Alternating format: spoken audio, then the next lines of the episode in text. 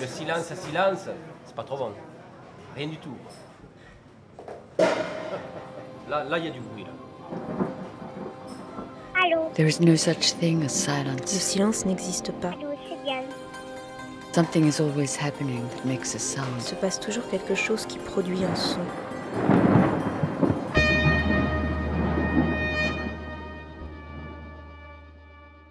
Let's turn on.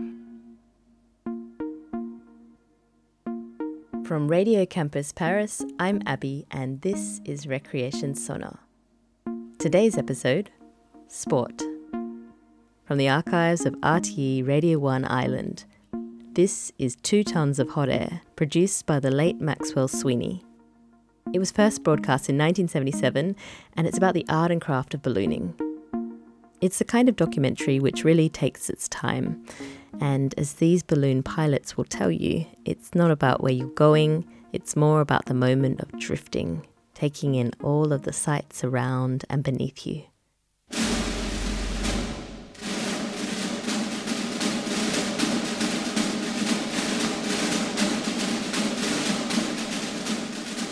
The drum beats, the flag flies, balloon full!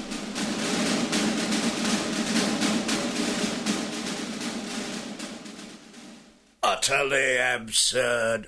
Nobody but a fool would fly in it. But they did, and had been doing so for nearly 30 years, since a couple of Frenchmen had sent up a fire balloon, a balloon lifted by hot air from a store and rags fire.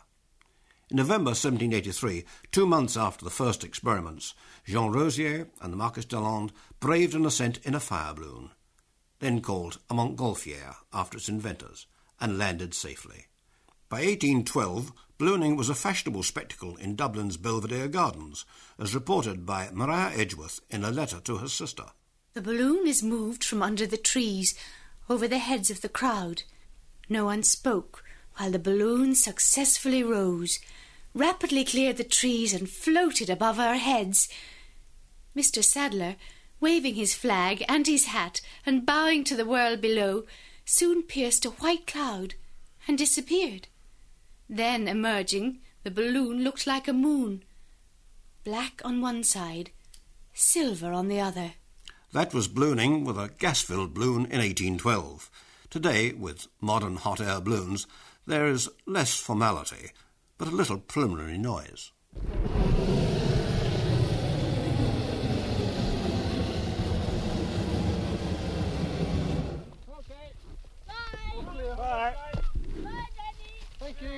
But some hours earlier, in the home of a Dublin ballooning enthusiast, Now the general weather situation.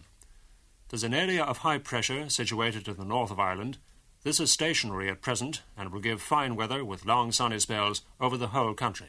Temperatures will be normal. That sounds like good ballooning weather. what is good ballooning weather? Well, uh, the conditions would be ideal for ballooning if the airflow is about five miles an hour. You would need uh, to have reasonable visibility, uh, minimum amount of, of cloud, and of course a reasonably open uh, launch site uh, with, say, trees at one end to give you what shelter you'd need uh, to take off. Well, How does a day's ballooning start? Well, it, it starts very simply. Um, one looks out, um, see what the weather's doing. You say, well, maybe. Uh, you listen to the forecast and you say a further maybe. Then you ring the Dublin Met Office and they give you a detailed breakdown uh, of, of the projected weather from your proposed launch site. And uh, when you've absorbed all the detail there, you say, well, maybe it's on, still maybe. Um, so you ring uh, an instructor. In my case, I'm still a student, so I ring an instructor and say, uh, "Well, is it on? Okay, we give it a go." And then the furious ring around starts to try to get a ground crew because you need five people. You have to get all, all those five people to arrive at one spot at the same time, and uh, you keep your fingers crossed that the weather is going to remain constant. Enthusiasm is the common denominator of balloonists. But what are balloons made of? Uh, you start with the nylon fabric, which is a fabric very similar to the spinnaker fabric for sailboats. It's very, very light. It's a woven nylon that is coated to be absolutely airtight to take the heat inside the balloon, which is approximately 100 degrees centigrade. and also to take the UV light, the ultraviolet light that expo- is blown exposed to. Oh, how does the light come into it? Well, you fly uh, very much in the sunlight, and the balloon is hot, about 100 degrees, and uh, normal fabric, normal nylon would bleach very quickly unless it's treated to take this exposure. Well, how do you put it together? You stitches with a sewing machine looking very much like a normal sewing machine, except that it has twin needles and it folds the fabric to make a very, very good joint, which is normally called a French fell. You start by cutting up the fabric, and you need about a thousand meter of fabric to make a normal size balloon. And you cut the fabric uh, so the balloon will be the shape you want. In our case, you want drop form shape. You cut it very in a very intricate shape, and the pattern you use is normally derived via computer. It's too complicated to calculate it by hand. And in our case, we use a balloon that has 584 panels to give it, give us the shape we want. So it's a quite a lot of, of cutting to get it.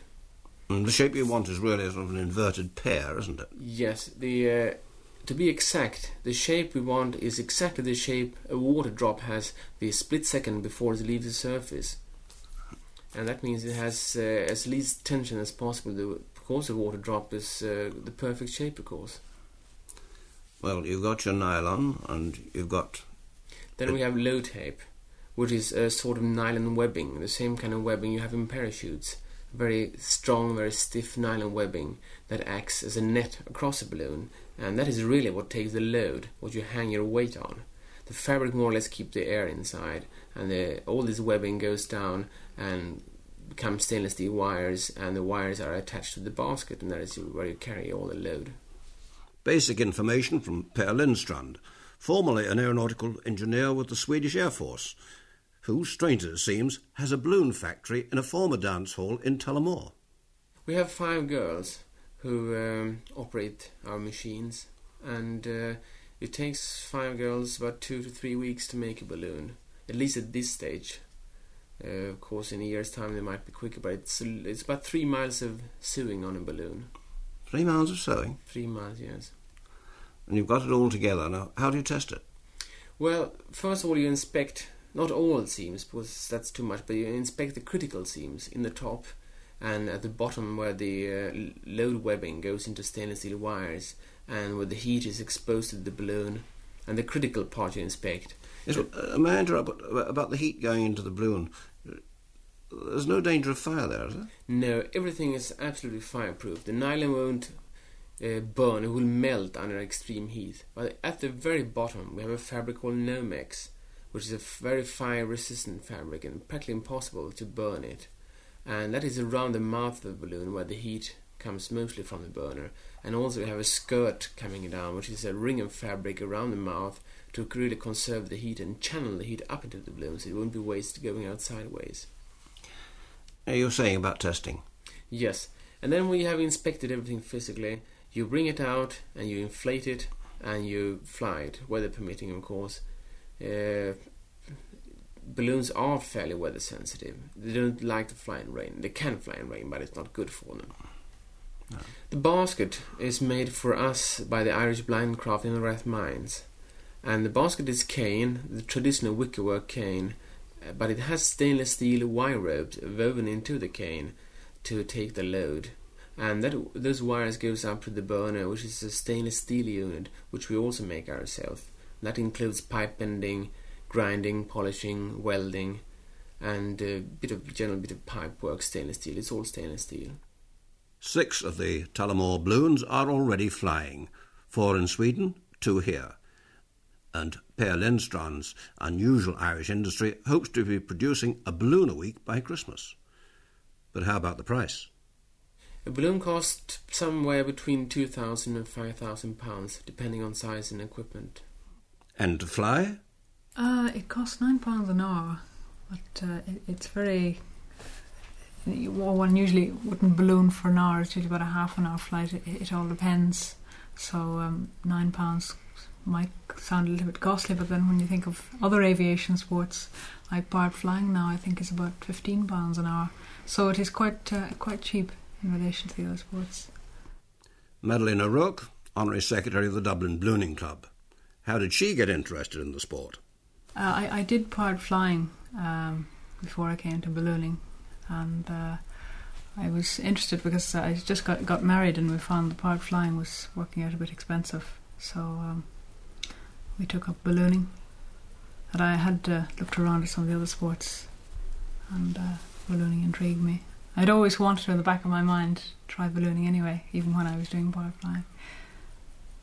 You find it satisfying?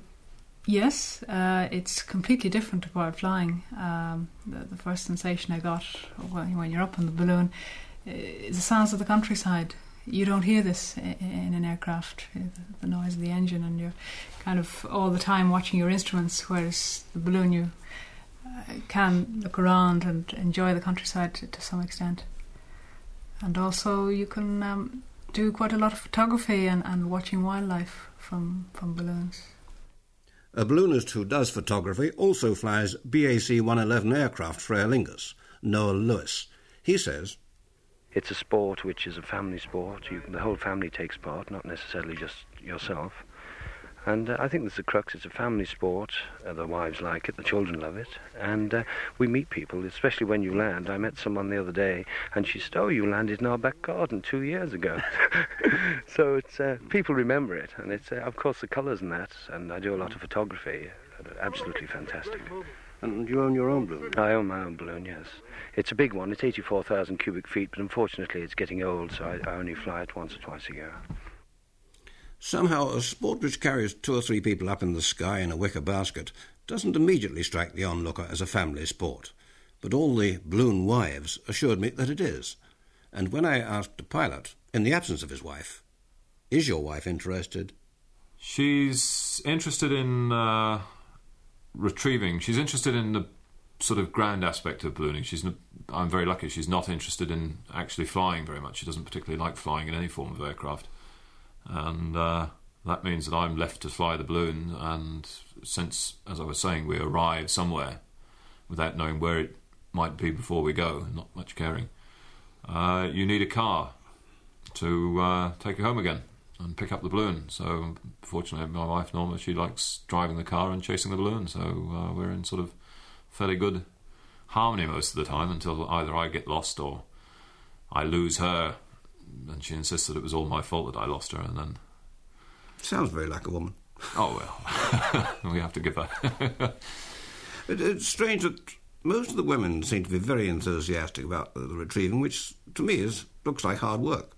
Oh, it is quite hard work, but it does get them. It, it does allow them to be involved in, uh, in, in this whole sport, of ballooning. I'd like to see more women actually flying balloons in Ireland. I must admit, um, but the it, it does keep particularly a couple, and when there's only the opportunity for one to fly because of instructional reasons or whatever the reason is, it's great that the other half of a couple can be involved and interested in the in the sport, and it helps to keep two people going at it together.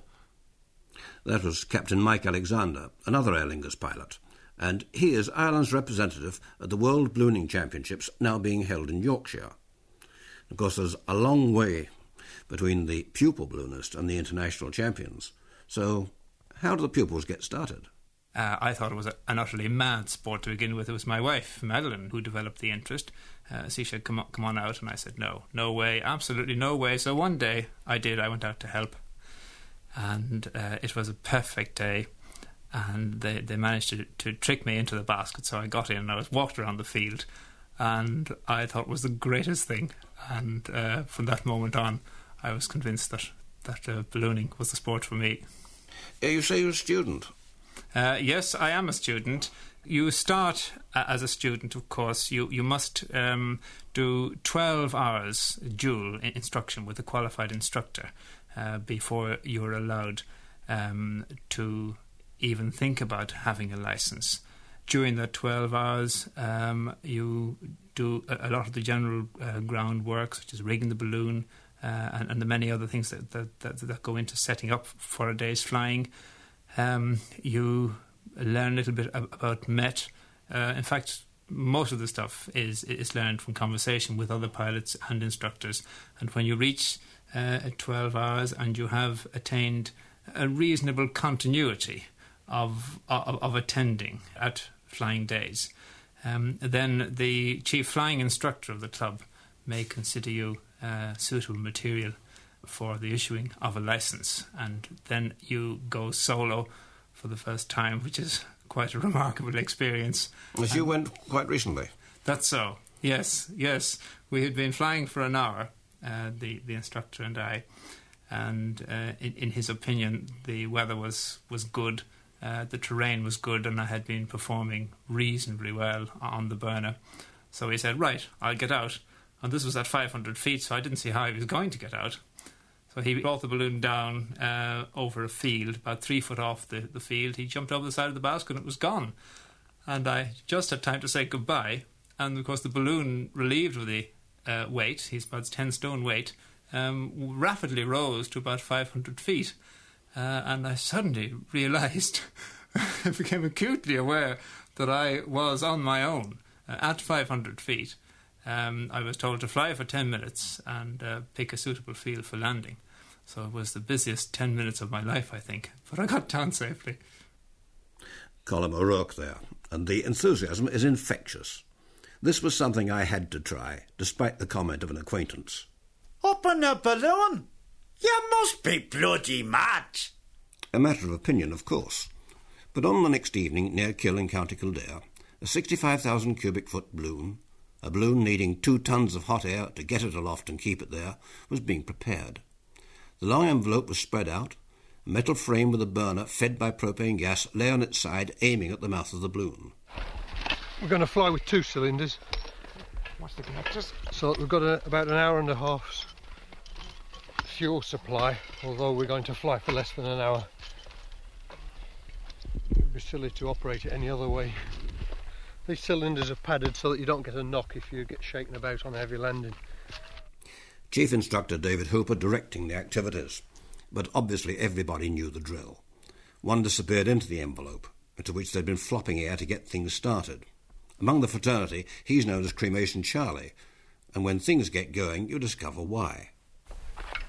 I warn you at this stage, when we're checking the burner, there's about an eight foot flame comes out of there. It's a bit of a big one, you know. Right, pilot light coming on.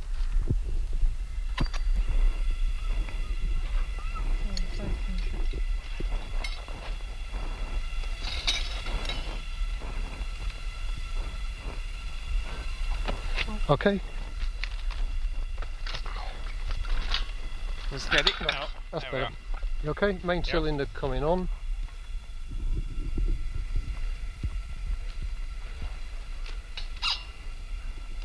Clear front. 75 pounds. Main cylinder off. Clearing the line. Clear front.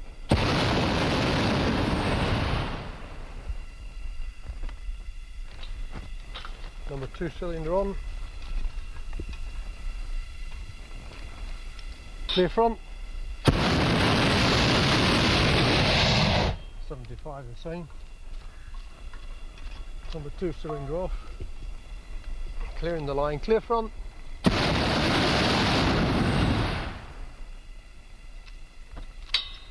Pilot light on.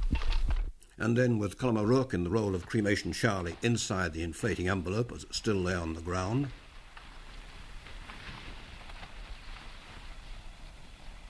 Okay. This fabric's a bit near at this side now.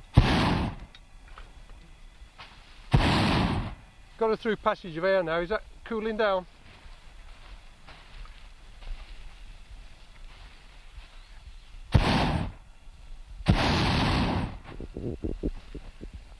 Could you take that wall column? What's it like? I can't hear from you.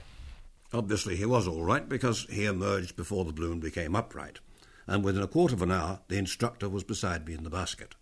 We're vertical. We'll do our checks. Cords. Check the rip line. Crown line tied on. Obstacles. Trees behind. Car to one side. Uh, crew still on the basket. Matches. Striker. Envelope. Swallow the fly. Check the rip. I'm pulling the rip off just to check that. That's it.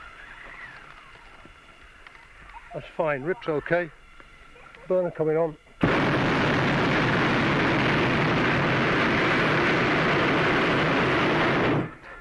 After the balloon's gone up, it's full of dead flies from this burner.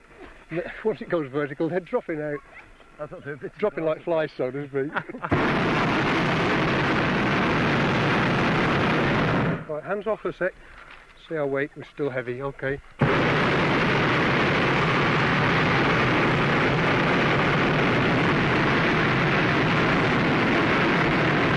Hands off again. A bit better, hands on.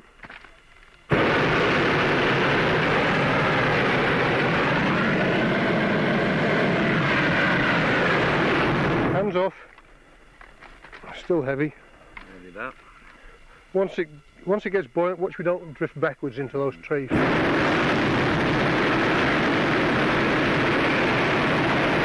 Hands off. That's it. Oh, we're buoyant. right. Okay, you can walk us out a little way if you like. Into whatever wind there is. Burner coming on. Just check the takeoff time. Okay, burner coming on again. Hands off. We'll, we'll clear underneath. Thank you. Thank you. Bye. At this point, the obvious came to mind.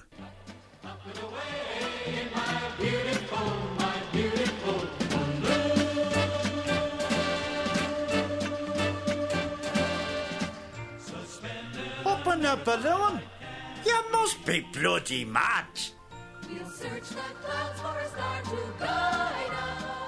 The extraordinary thing about this is, is it's absolute dead quiet.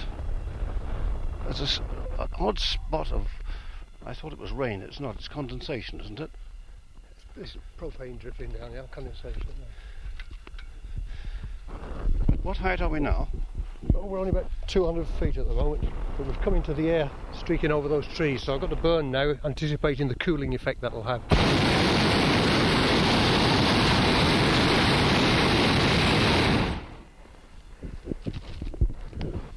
The, the burning, you'll notice we're doing it intermittently. Uh, we don't want the noise on all the time, but we need to compensate for the cooling of that large envelope.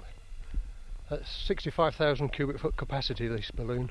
That's two tons uh, of hot air. That's, that's it, that's it. And the um, large surface area means that there's a large cooling area. So the burner compensates for the cooling rate to maintain level flight. If I burn more than I need to for compensation, then we'll gradually heat up and we'll gradually climb. And if I cool a little less, then we'll come down, and that's the way you control your altitude. I'll burn again now.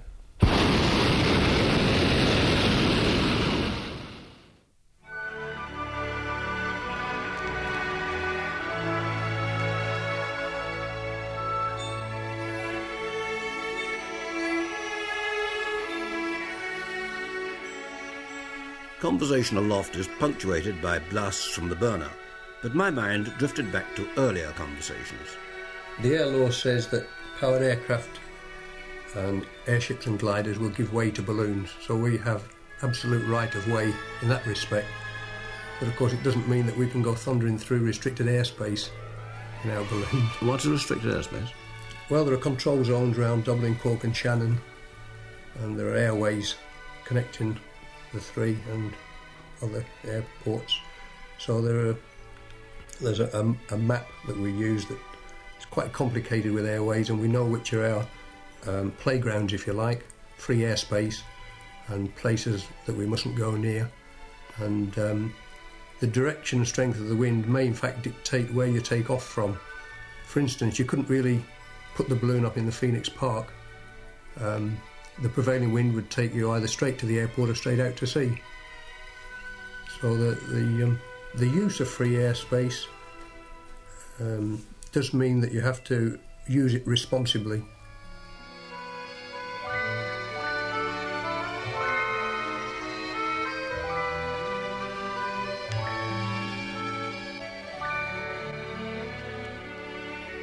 And there was that talk we'd had about dangers. Well, the dangers you don't fully appreciate until you're a qualified pilot. Um, there are dangers, and as with most sports, the dangers usually come through, um, say, taking part in your sport when the uh, weather conditions say you should stay at home or do something different. Um, I should imagine it's like skiing or many other sports. If the weather says no, then you shouldn't go. Um, until you're experienced, you tend to disbelieve the Met man about what the Met conditions are going to be. Um, you look at the weather yourself through rose-coloured glasses because you want to go out and partake of your sport. And not until you've collected a few bruises do you begin to believe the wiser people that say don't do it if the wind's too strong.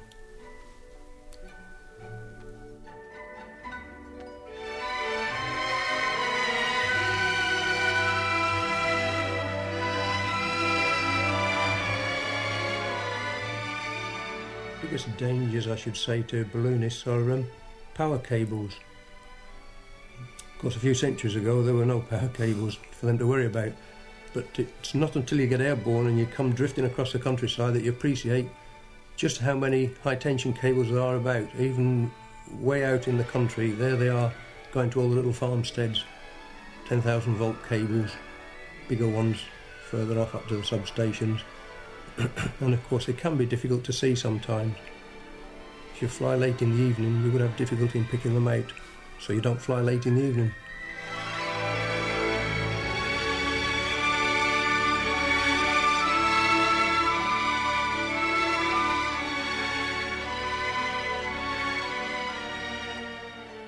Say you get a puncture in a balloon. A puncture won't affect it very much. Um, a balloon is so designed that you can fly a balloon with one complete panel out of the 594 completely gone out and still come down safely. I don't want to fly in that one. No, neither would I, but I have done it just to prove that it can be done.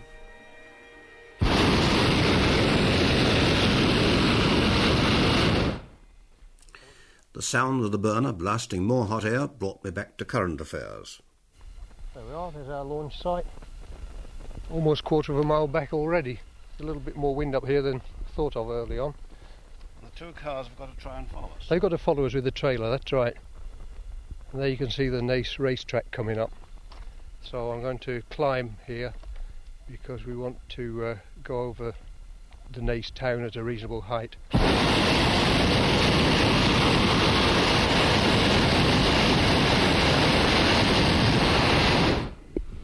you feel a breeze on your face? Yes. That, that indicates that the canopy is flying in a different airstream than the basket is. So uh, it means there's what we call wind shear. So when the whole contraption reaches that height, then we'll may possibly turn in a different direction because the airflow at different heights goes in different directions. And feeling that breeze on your face is the clue to the wind shear. Once you've learnt which direction the shear is taking you, you can at least pick which height you want for a favourable direction. You can't steer, but you can at least stay in a favourable airflow. Right. We're about 1,200 feet now. What's the stretch of water over there? Oh, that's Blessington Lakes. More of it will come into view as we climb. We'll go up a bit and you'll get a better view.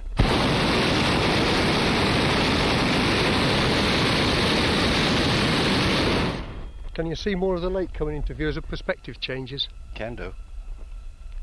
That perspective change that you can actually see, that is the method we use for checking whether we're ascending or descending. You take a couple of references like a mountain in the foreground or a hill in the foreground and a mountain in the background and watch the perspective change and you can um, get quite accurate at estimating how fast you're rising or falling or, or in fact if you're flying level.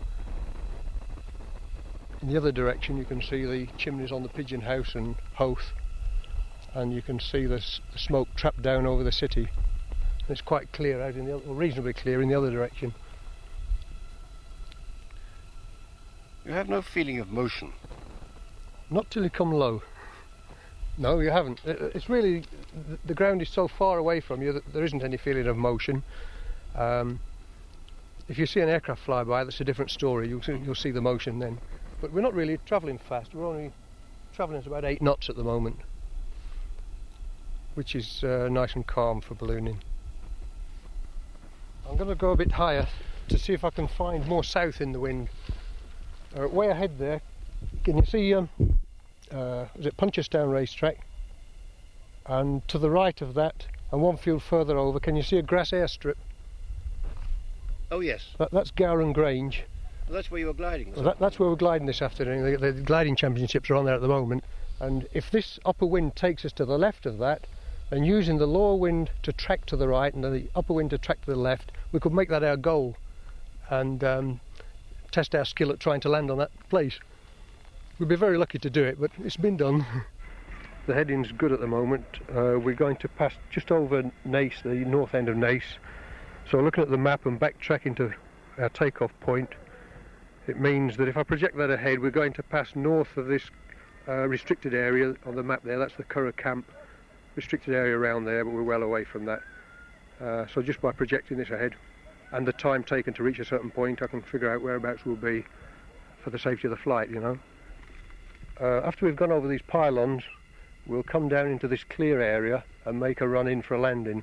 Now, before we get low, I'd like to tell you that um, the landing technique is to unlock your knee joints, but keep your leg muscles taut so that you have shock absorption properties in your feet, Mm-hmm. okay, in your legs. Um, there are handholds in the top of the basket and in the bottom of the basket. should- The bottom ones are should it turn over, so that you must stay in the basket at all times. I can't afford to be without your weight if we tip over on landing. Um, so now we're there are the power wires. We're crossing them nicely, and there's a decent area there. The retrieve truck in sight. That's an ideal time to come down low. So we'll start to descend now over these cornfields, uh, which we won't land in. We're going to the grass over there beyond. And we'll fly low, and when a field of opportunity slides underneath, we'll pull the ripcord and drop into it.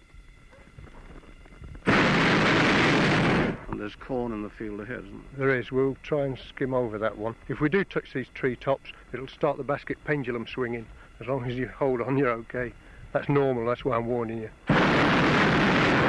Once you know it's normal, you, presumably you won't worry about it. That's what you think. now the trees are sliding by now. What maybe 30 feet underneath, and I'm letting it cool more to descend a little more. I can see power lines three fields away, so I want to get in in two. I'm going to valve off a little bit because I overburnt slightly there. That should be enough. We'll start to come down in a second. That's our field. Uh, the one with the cows in. Well, the cows are way to one side. Yeah. We, we won't bother them. They may bother us when we try and put the balloon away. So now I want to cruise a bit lower over this field. We should go between those two trees. It's coming nicely at the moment. The burns now, you'll notice, are short and often. The cows are coming towards us now. They are. Swinging further left. And we are, Into that tree, as it looks. oh, 50 feet. Ah, well, our basket's level with that tree now, and unfortunately we're swinging towards it. So we'll it's see. barley, not, not corn anyway. Oh, yeah. And, and we're going further away from the cattle, fortunately. We, we may just clip the side of this tree and collect some foliage as a souvenir, if you like. Now I've burnt a little too much, and I'm going to rip a little more out. Some foliage? There it is. Within six feet. How about that? That's an oak tree.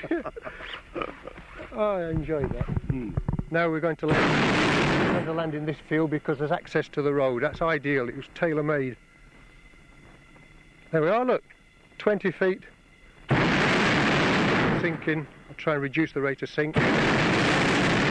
Landing at this speed, it will tip over. So.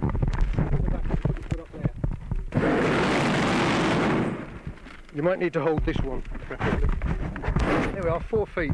But I've, we're flying level at the moment to reduce the tilt when we get down. Now I'm going to have to rip now, so I'm getting that flame out. Okay, flames off. Pulling the rip. Stay in whatever you do. Rip's fully pulled. Here it comes. We're on. Okay. It may drag a, a second, so Sure, okay. Then it'll tilt.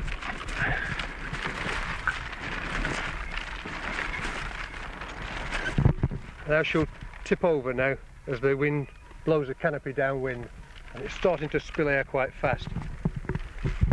So that's okay. That's that's a grand landing. Trying to get my foot out from under. Are you okay? Yep, I'm fine.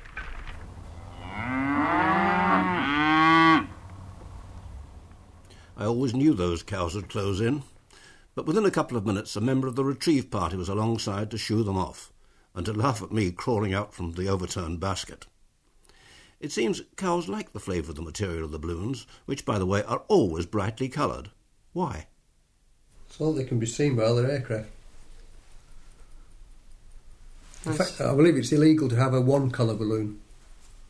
And also so they're easily visible from the ground because if they were all one colour or blended in with something on the ground, could be lost easily.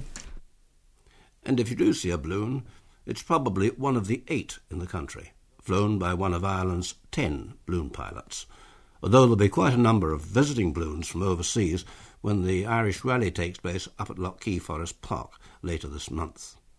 Meanwhile, the retrieve party back with our balloon was rolling it up and stowing it away in its bag. They'd seen us off at Kill and then gone into their routine.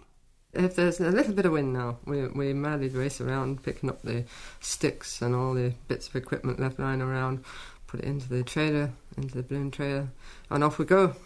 But if it's uh, if it's not windy at all, we we just take our time and we're watching it going up ahead and uh, just keeping our eye on it and just taking our time. We get the rest of the retrieve crew together and off we go. You know, just sort of say where they're heading, heading for wherever, you know, and uh, then we just go after them and taking our time.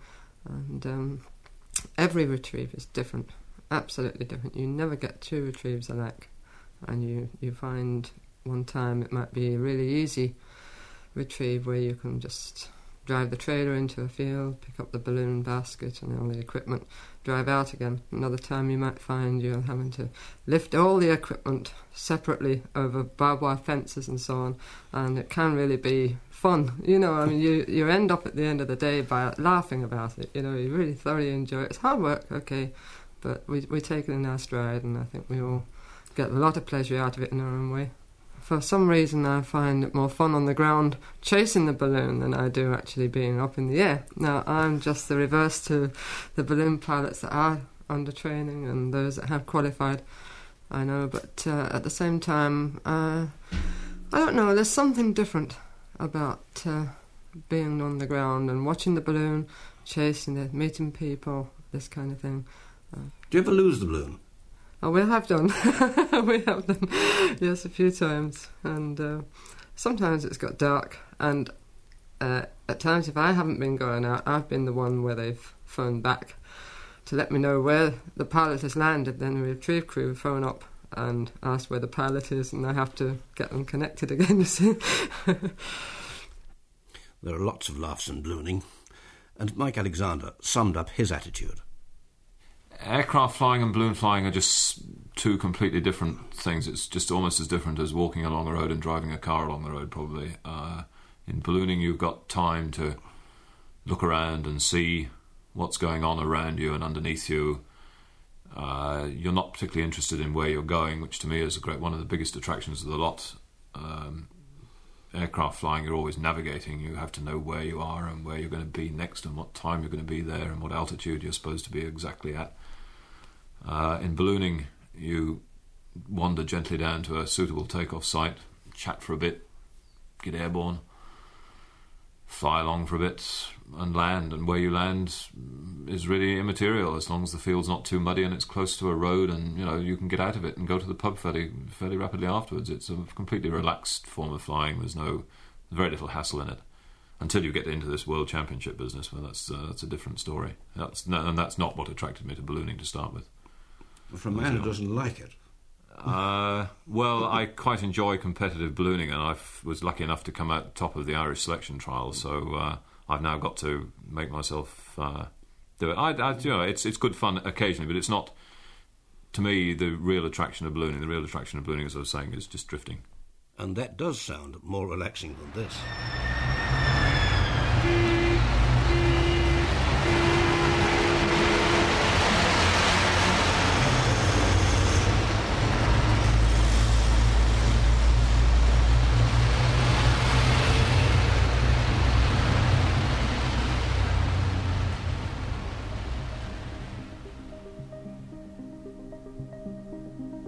That was Two Tons of Hot Air by Maxwell Sweeney from RTE Radio Island. Join us next week for more documentaries from around the world in English and in French. See you soon.